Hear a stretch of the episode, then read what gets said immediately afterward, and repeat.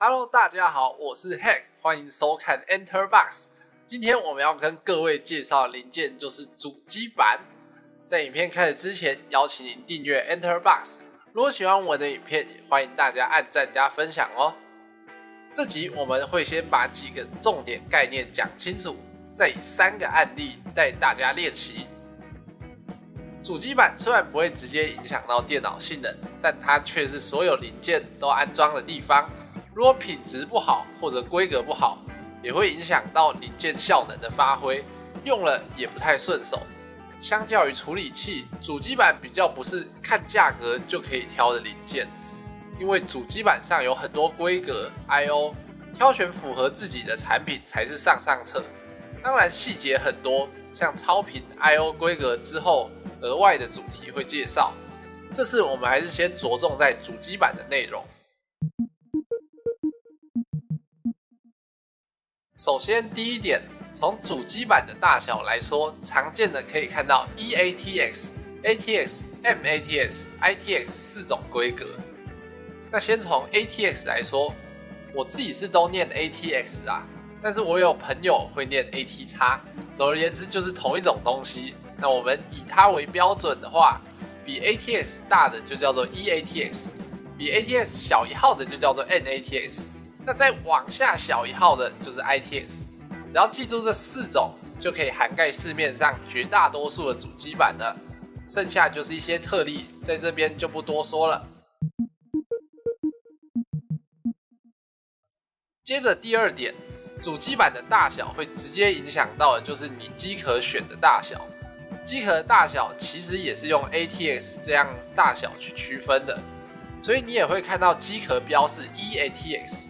ATX 或者 MATX 也也有 ITX，代表就跟主机板的意思一样，那跟电源供应器的规格 ATX 意思就是不同的咯。好，那前面两点清楚后，我们再看到第三点。那我们看到实际选择时，如果你是先选择了 MATX 的主机板，机壳有哪些可以选呢？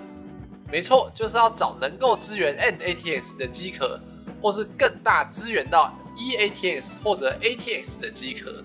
通常大的机壳都可以往下支援小的主机板，但小的机壳就没有办法安装比它大的主机板，所以像这样 MATX 就没有办法用 ITX 的机壳。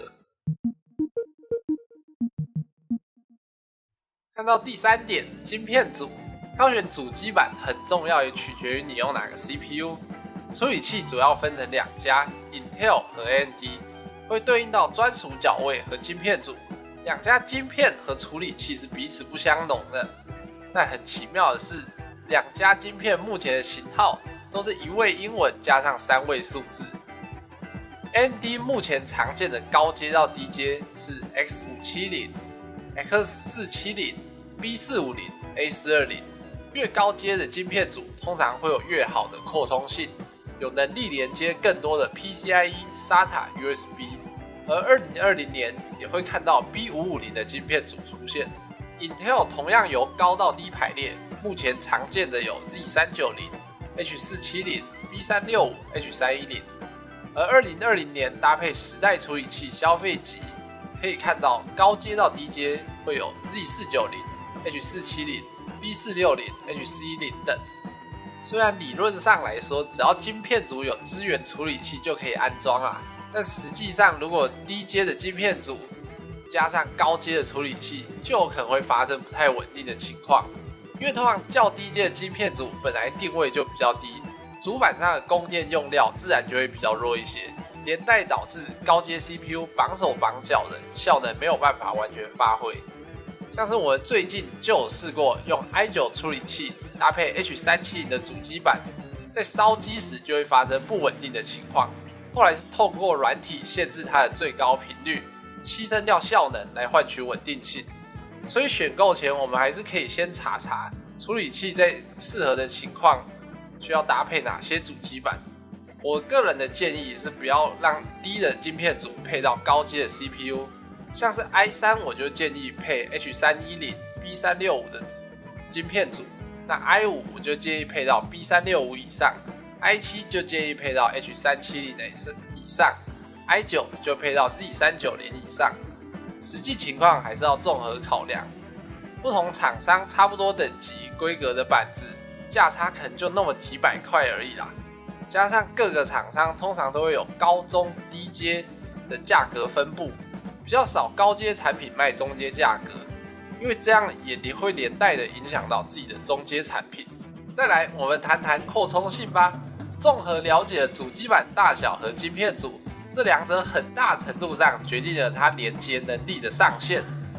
举例来说，你可以看到 eATX ATX 上有比较多 PCIe 的扩充槽，那像小张的 ITX 上面就只有一个 PCIe 百十六的扩充槽沙塔也只有四个。反观大一点的主机板，在扩充性上会好很多，但体积也比较大。而实际上，对一般使用者来说，主机板的扩充其实都用不满。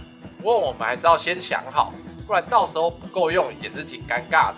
还有一些小细节，例如选择主机板时，也可以留意前置支援哪些 I/O。通常仔细看一下主机板的规格都会写，这部分也要搭配机壳来做选择。例如是 USB 三点二 Gen One 有几个，或者 USB 三点二 Gen Two 有几个。好，那接下来我们来看看实例。首先看到 MATX 主机板，手上这张 ASUS TUF B450M Plus Gaming 就是 MATX 大小。华硕是世界知名的主机板厂商，TUF 则是它的子品牌，其主打设计上让新手组装时更轻松简单，整套视觉上也会更加统一。像是可以从 TUF Gaming 的联盟中挑选电供、记忆体、散热器、键盘、滑鼠等，而像这款。海运的电供就在 TUF Gaming 联盟中可以看到黑色、黄色的经典配色。而 B450M 现在你可以知道这款板子晶片组是 AMD 的 B450，它可以通吃 Ryzen 一到三代的处理器。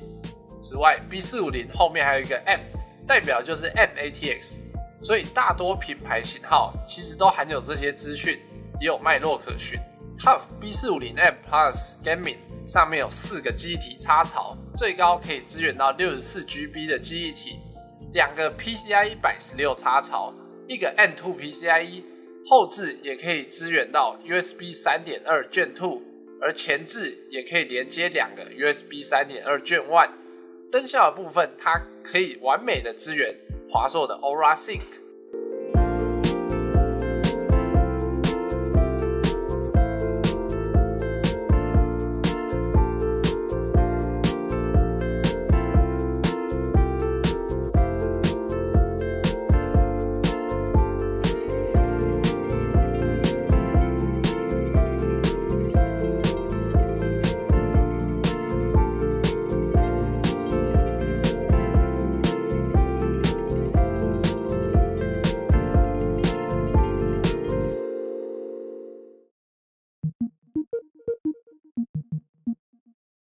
再来看到第二张主机板 Gigabyte 的 Z 三九零 Aorus Pro WiFi，这张是 ATX 大小的主机板。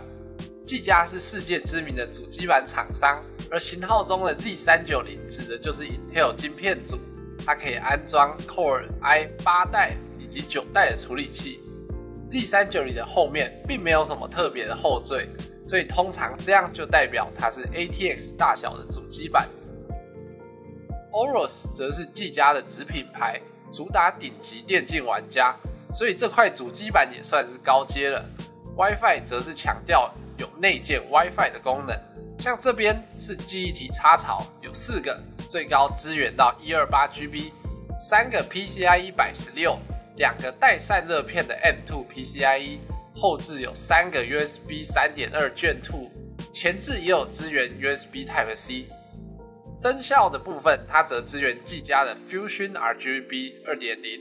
特别的像是这张主机板的机体插槽也是会发亮的，这个是比较少见的特点。处理器的供电为十二加一项。此外，WiFi 它支援八零二点一一 AC 二点四 GHz 和五 GHz。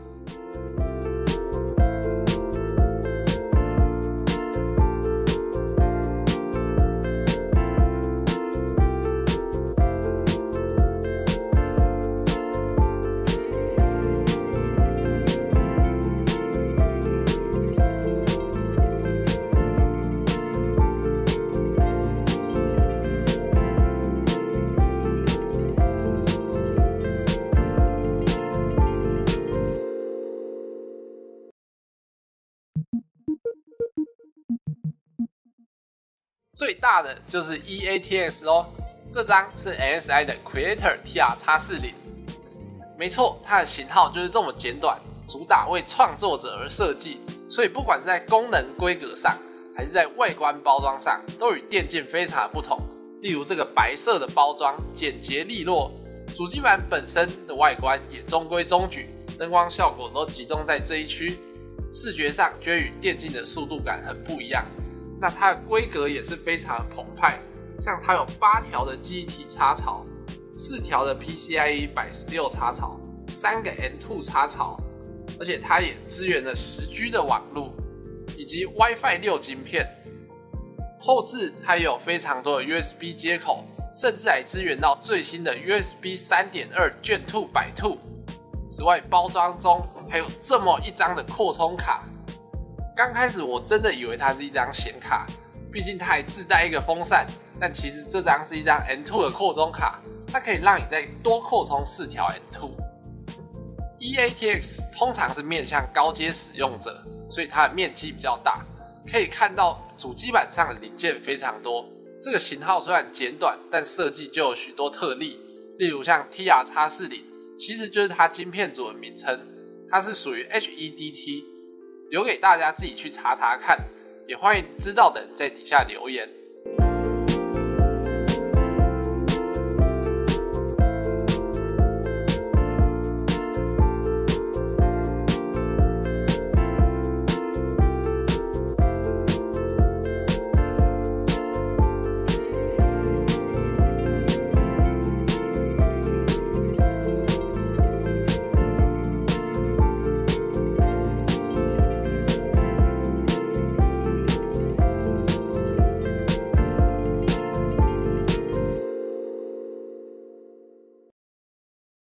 所以总结一下主机板大小标示，从刚刚观察出的通则，ATX 后面没有后缀，MATX 后缀是 M，ITX 后缀是 I，那 EATX 后缀应该就是 E 吗？这边要注意一下，反而到了 EATX 几乎都不会标示，例如在 TR x 四零这样的晶片搭配的主机板大小都是 ATX、EATX 的。价格也通常会在一万到两万之间，通常是专业用途、资深的玩家才会选购。